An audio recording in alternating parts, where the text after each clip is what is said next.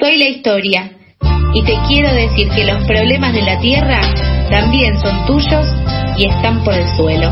Bueno, recorremos el suelo contándote por qué el oso polar tiene sed y qué podemos hacer para alcanzarle un vasito de agua.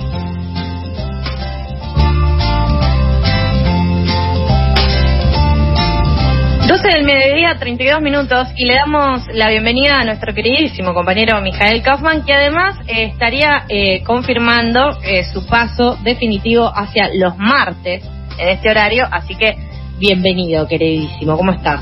¿Cómo estás, Sofía? ¿Cómo estás, Carlos? Espero que, que ustedes estén muy bien en el día de la fecha, en este día martes, que bueno, me encuentro siendo un novato en este día de la semana. Novato de martes, vos venías muy confiado con los lunes, Sí. arranco la semana tranqui. Claro. Estaba canchero con los lunes. Los martes es otra cosa, te voy avisando ya desde ahora, así que te vas a tener que poner las pilas. Mira, ¿eh? primero me tenés que llamar Daniela para estar los martes, porque venía Sí. siendo así. Ahora venís con, o- con otro nombre, eh, me parece que va a estar bien, igual lo vamos a poder eh, acomodar. Pero bueno, para quienes nos escuchan, a la audiencia, el público se renueva, les contamos que eh, la columna por el suelo de distintos... de- el otro día ve- veía que nuestra nuestra cuenta de Spotify se armó, se armó la playlist de todos los episodios de Por el Suelo. Y decía, claro, si vos ves los nombres, son debates, porque nosotros nos eh, debatimos al final de cuentas, nos preguntabas qué nos parece, que no sé qué, que sabemos de esto, hay un poco de, de que nos tomás lección, pero eh, también están debates alrededor de las cuestiones socioambientales que se están dando en todos lados y que acá también eh, las retomamos.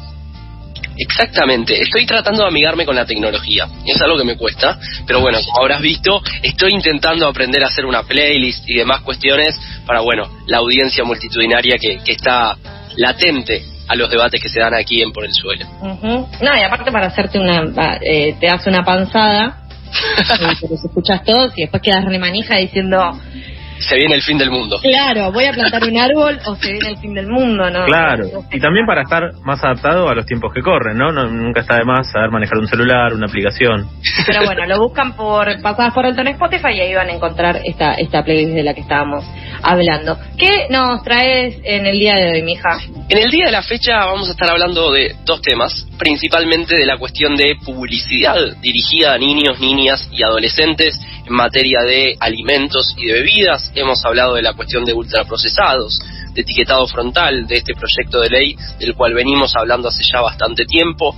Y el fin de semana, las distintas organizaciones que venimos impulsando y laburando este tema, realizamos acciones en la vía pública, una de ellas en la puerta del Congreso de la Nación, para visibilizar el problema de malnutrición y mala alimentación en nuestro país, sobre todo con este rango etario, del que poco se habla, pero lamentablemente eh, es importante que lo pongamos sobre la mesa porque por día, no solamente infantes, sino personas en toda la República Argentina, por día se estiman que más de 680 personas mueren por las enfermedades no transmisibles, llámese diabetes, cánceres y otros ejemplos que tienen como correlato y como principal causa a la mala alimentación.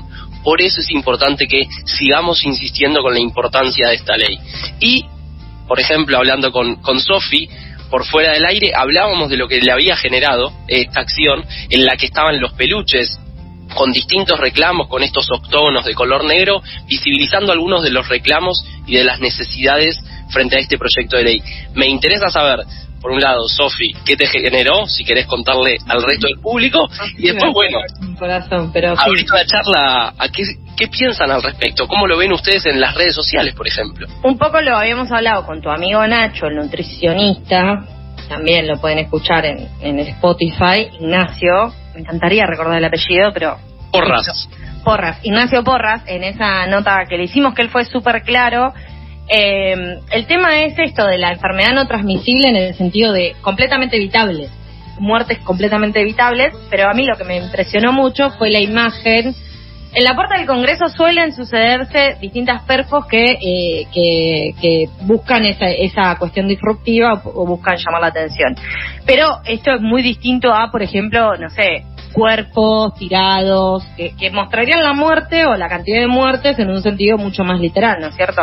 Esto es, que lo pueden ver en las distintas redes con el hashtag etiquetado claro ya, era una imagen de la puerta del Congreso con un montón de peluches, con estos octágonos, como describía eh, Mijael. Y a mí me partió al medio, porque los pelu o sea, peluches directamente lo relacionás con, eh, por ejemplo, niñas que ya no pueden jugar con esos peluches, por ejemplo. Me pongo re moralista, pero a mí me pegó como para ese lado.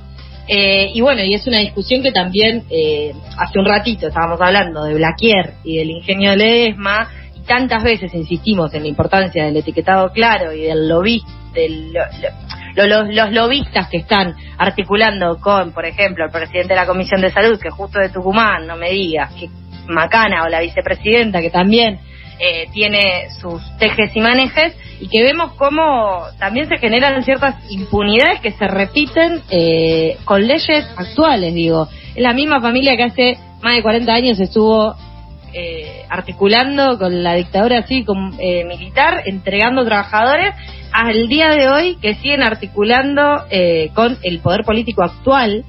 Eh, por para que para no dejar de tener poder nunca y no dejar de, de, no sacarle una cuchara de azúcar a los productos que consumen los niños, las niñas y los adolescentes, ¿no? Que los malnutren.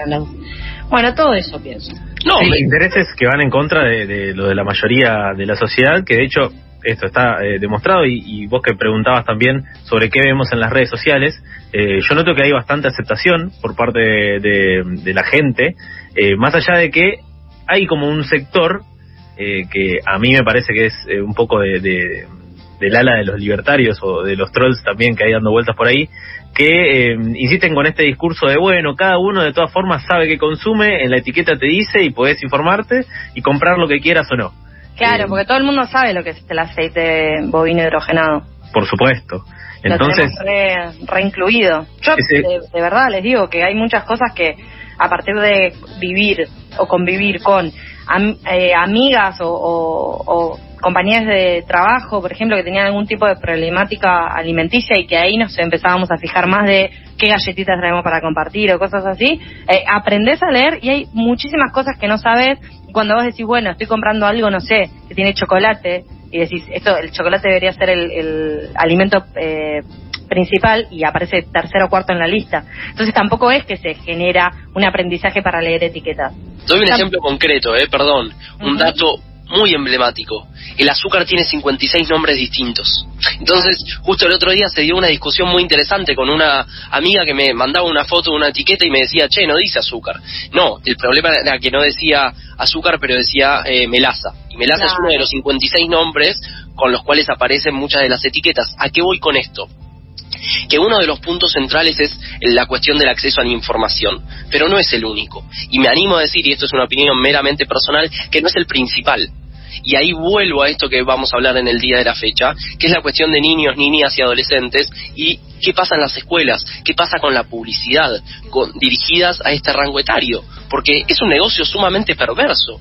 Y de hecho, en una de las reuniones informativas en la Cámara de Diputados, una de las personas que representa como a la Cámara Publicitaria Argentina, por poner un nombre, hablaba de esta cuestión de, bueno, van a dejar sin empleo a muchísima gente que no puede hacer su negocio con las publicidades. Y era como, señor... Dale, podés no ser mercenario, ¿no? Claro, señor, por favor, repita, escuche lo que acabo de decir. Y es realmente perverso. Y ahí. Un desafío que te da la coyuntura. Claro.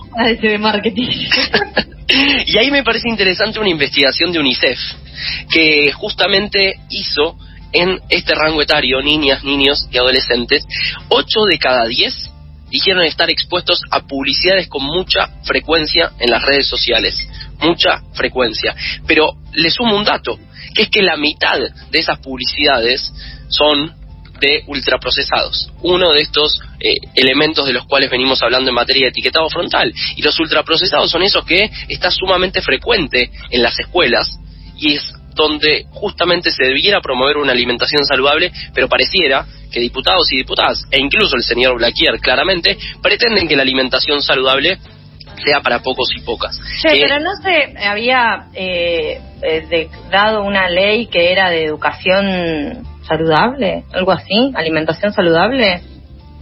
Este proyecto, el nombre, con, concreto es eh, promoción de la alimentación saludable. Bien. Ahí quizá nos hacemos cierta confusión y de no, hecho... educación ambiental, eso era lo que me Educación ambiental, claro, pero va en otra línea. Claro, claro. la cuestión de la alimentación. Y ahí, de hecho, hay un debate interesante, que es que todavía no le encontramos la vuelta de asociar la alimentación a las cuestiones ambientales. Y claro que el ejemplo del EDESMA es un caso concreto del modelo agroindustrial del cual venimos hablando hace muchísimas semanas y meses aquí en Por el Suelo, de que a la larga va todo de la mano porque para que existan los ultraprocesados tiene que haber un modelo de país que fomente que existan millones de hectáreas de maíz y soja transgénico, que son uno de los principales ingredientes y materias primas para esos ultraprocesados que están en todas las escuelas del país. No sé si me siguen en esta línea de lo importante que es asociar lo netamente ambiental del campo con lo que a la larga comemos todos los días los argentinos y argentinas. Sí, porque en definitiva las formas de producción eh, son lo que te terminan definiendo justamente eh, cómo están compuestos esos productos. Exactamente, y ahí me parece también interesante, y abro la pregunta, para que como vos dijiste, Sofía, al principio debatamos, que es lo que solemos hacer en esta columna, de por qué sucede que en las escuelas, me animo a decir que en la gran mayoría, salvo algunas excepciones, los kiosquitos venden justamente lo que se replica en los grandes supermercados y de alimentación real hay poco y nada. Hay poca fruta, hay poca verdura, hay poco alimento de lo que se denomina alimento en términos nutricionales. Eh, mi teoría es que justamente es la demanda también, ¿no? De, de, los chicos y adolescentes que está sumamente influenciada por estas publicidades de las que vos estabas hablando al principio. Sí, claro. Y porque aparte el kiosquero no tiene por qué ser nutricionista. O sea, yo no me quiero meter con Estela, con la kiosquera de mi escuela, porque la verdad que la aprecio mucho, hace unos sándwiches muy ricos. Pero, eh, eso, pocas frutitas, ¿no es cierto? Pero porque también es eso, sí. O incluso también cuando, cuando pasan las viandas, eh, que ahí sí, eso por ejemplo lo hacen los ministerios o, los consejos escolares, eh, ahí puede haber una intervención interdisciplinaria, ¿no es cierto? Justamente. Pero ahí no tampoco aparece y, envían multiprocesados y demás a, las escuelas. o eh, alimentos en mal estado, eso es algo más de la red. Bueno, ese es otro. Será para otro momento. Pero volviendo a lo de UNICEF, uno de cada dos niños, niñas o adolescentes reconoce que pidió a sus adultos responsables comprar algún producto que había visto recién en una publicidad en las redes sociales. ¿A qué voy con esto? El impacto que tienen las publicidades en materia de alimentos y bebidas es sumamente dañino. Por eso también es uno de los puntos centrales del proyecto de ley, que es que el día de mañana cualquier producto que contenga al menos un exceso, sea de azúcar, de sodio, de grasas, de calorías, no puede ser publicitado en dirección a niños, niñas y adolescentes. Y por ejemplo, el día de mañana no puedas aparecer ni Messi, ni Lali, ni Tini, ni ninguna figura reconocida, así como tampoco puede aparecer, por ejemplo, Tiger, que muchas veces aparece y es el motivo de compra para eh, muchísimos niños y niñas en este país. Entonces, Tiger, vos decís, riquísimos. Eh, el tigre que hay en vos! ahí está, ahí está, ahí está. Un saludo a Tiger. No te metas así de, de vuelta en el micrófono porque estoy trabajando, ¿sabes? Muchas gracias. Ay, yo no puedo más. Ay, no, bueno, pero a lo que nosotros nos pegó para que Tiger lo posee, lo, se meta en el cuerpo de Carlos, era la tele, eh, y ahora los pibitos están en redes, entonces pasa pasa eso. ¿No puede haber eh, algún tipo de intervención para que digan, che, no da esto, encima en redes, que es más peligroso de regular la Internet. Muchos éxitos, Congreso Nacional, que les vaya bien. Sí, ¿no? A ver, creo que ahí hay algo interesante. Justo el otro día leía, si no me equivoco, que Instagram empieza a regular ahora algunas cuestiones de la publicidad, sobre todo dirigida a niños, niñas y adolescentes. Pero claro que, como vos dijiste, Sofi, es un mundo bastante border y en el que es complicado realmente regular lo que sucede detrás de cada pantalla de las millones de personas que tenemos eh, una cuenta en esa red social. Pero me parece importante tener presente esta cuestión, que puede sonar un poco cliché, pero para mí es importante repetirla, que comer bien no tiene que ser un privilegio que pocas personas, en las que me incluyo, nos podemos dar tiene que ser realmente un derecho que se le garantice a cada persona. Más aún en un país en el que más del 40% de la población vive debajo de la línea de la pobreza, y más aún en un país y en un contexto de pandemia en el que el Estado nacional, provincial y municipal durante mucho tiempo asiste a merenderos, comedores y mismo a las escuelas con bolsones de comida que después se reparten a las familias del barrio. Y esos bolsones, la gran mayoría de su composición tiene estos productos que el día de mañana van a estar etiquetados realmente tiene poco de alimento, de lo que se denomina alimento en términos nutricionales, que es necesario para una dieta saludable. Entonces creo que también es importante empezar a discutir políticas como precios cuidados. ¿Qué pasa con precios cuidados? Porque si nos fijamos en la solapa de frutas y verduras, hay pocos elementos que estén contemplados por la política pública, pero todas las gaseosas están dentro. Claro. poner sobre la mesa.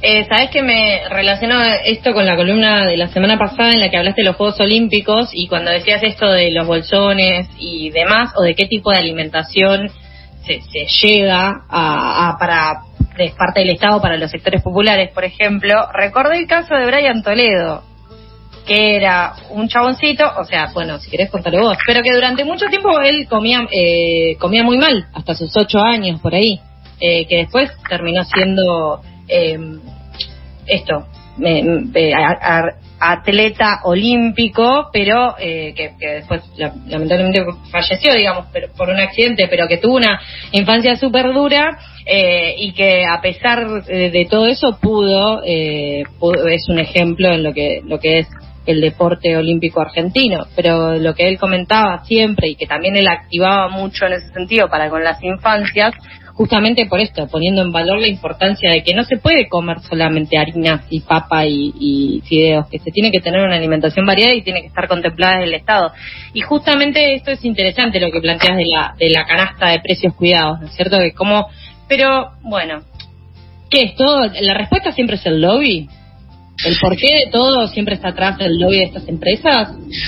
A ver, no, no soy un conocedor en detalle de lo que es precios cuidados, así que no quiero inaugurar la sesión Hablemos sin saber. Eh, Qué lástima, porque es nuestra sección más divertida. Ya está, también estábamos todos. No, yo creo que, a ver, no es simplemente una creencia, es algo que se demuestra con las dilaciones que sufre este proyecto de ley uno de los principales motivos es que sigue sin entenderse como política de Estado prioritaria el cuestión de la alimentación saludable, más aún en términos de su ligadura con la salud. Y en medio de una pandemia pareciera como un poco muchachos, déjense de joder y dense cuenta. Como ya estamos en pleno siglo XXI, ya como hay discursos que quedan un poco retrógrados. Entonces, hay una cuestión de que claramente sigue sin entenderse la importancia de la buena alimentación y pareciera que es un reclamo de chetos y de chetas de la mitad de Ciudad Autónoma de Buenos Aires, pero todavía no se dieron cuenta que no va por ese lado quizá con poner los números de las muertes diarias, algunos empiecen a avivar, todavía no. Y creo que el ejemplo concreto que vos pusiste antes, Sofi, de que el presidente y la vicepresidenta de la Comisión de Salud de la Cámara de Diputados, o sea, la Cámara que supuestamente representa al pueblo, bueno, son las dos personas que más palos en la rueda vienen poniendo para que el proyecto no avance. Entonces, bueno, complicado el panorama en ese ¿Cuáles, sentido. ¿Cuáles son los pasos a seguir de este proyecto? Teníamos que tiene media sanción. Ya tiene de las cuatro comisiones que tenían que tratarlo. ¿Hicieron modificaciones? Todavía no hicieron modificaciones, se propusieron modificaciones, sí, y es uno de los dictámenes con disidencias, pero el de mayorías, que es el que banca la media sanción del Senado, es el que tuvo más de 90 votos afirmativos. Entonces, en concreto, ahora estamos a la espera de que se convoque a una sesión de toda la Cámara de Diputados y Diputadas, el proyecto ya está habilitado para ser discutido y que en ese contexto, bueno, ojalá que haya la mayoría necesaria para que se apruebe sin modificaciones, porque una sola coma que se modifica y el proyecto tiene que volver al Senado. Ese es el problema. Y es un año electoral. No es que somos cabeza dura que no queremos que se modifique, sino que entendemos que es realmente el mejor proyecto a nivel mundial y lo dicen organismos como la Organización Mundial de la Salud o la Organización Panamericana de la Salud, pero bueno, se ve que algunas personas en la Cámara de Diputados todavía no se dieron cuenta de hacia dónde va el mundo. No les llegó el mensaje. ¿Vas a estar ahí eh, tirando alfajorazos a los diputados que voten en contra? Vamos a estar haciendo algunas cosillas para tratar de llamar un poquito la atención. Bueno, si hay alfajores estoy, ¿eh? no, no entendía nada, no entendía nada, Eh, excelente, mija, te agradecemos un montón. Eh, estaremos al tanto eh, y será algo para seguir. Eh, y decime lo que quieras, sí. No, no, simplemente un comentario para poner sobre la mesa. Entramos en una temporada del año en la que empieza a haber incendios más recurrentes en algunas partes del país, como ya sucedió el año pasado. Ya van más de 150.000 hectáreas afectadas por las quemas intencionales que tienen que ver con esto que hablábamos hace un rato, de este modelo agro agroindustrial. Me parecía importante al menos mencionarlo para tenerlo frecuente, para tenerlo sobre la mesa y al menos a mí, en pleno colegiales en la Ciudad Autónoma de Buenos Aires, me pasó en varios de los últimos días que me levanté con olor a humo y ese olor La a humo niebla. Exactamente, no es casualidad, sino que es el correlato de esas quemas en Santa Fe y en Entre Ríos. El domingo a la noche, ¿no? Exactamente. Y sumo un datito de color. Hasta ahora, en lo que va de 2021, más de siete meses, la provincia de Santa Fe dijo que no se quemó ni una sola hectárea en su jurisdicción. Y la provincia de Entre Ríos dijo que solo 1.100 hectáreas, mientras que, bueno, las organizaciones dicen que fueron 10 veces más. Como para tener un poco el panorama. Claro, lo que pasa es que eh, debe estar tipificado distinto. Cuando es negocio inmobiliario no se considera incendio.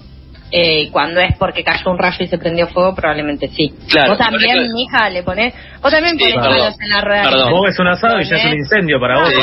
Te pido perdón, te pido perdón. Habrá que avisarle también a Juan Cabandía que dijo que la acción climática es ahora que, bueno, parece que todavía no se enteró que, que están los incendios en nuestro país. Tirando piedras, como siempre. Mijael. Kaufman eh, lo van a escuchar todos los martes, a partir de ahora, con su columna Por el Suelo. Nosotros vamos a escuchar la última canción de esta mañana, si están todos de acuerdo, y ya vamos enfilando para el cierre.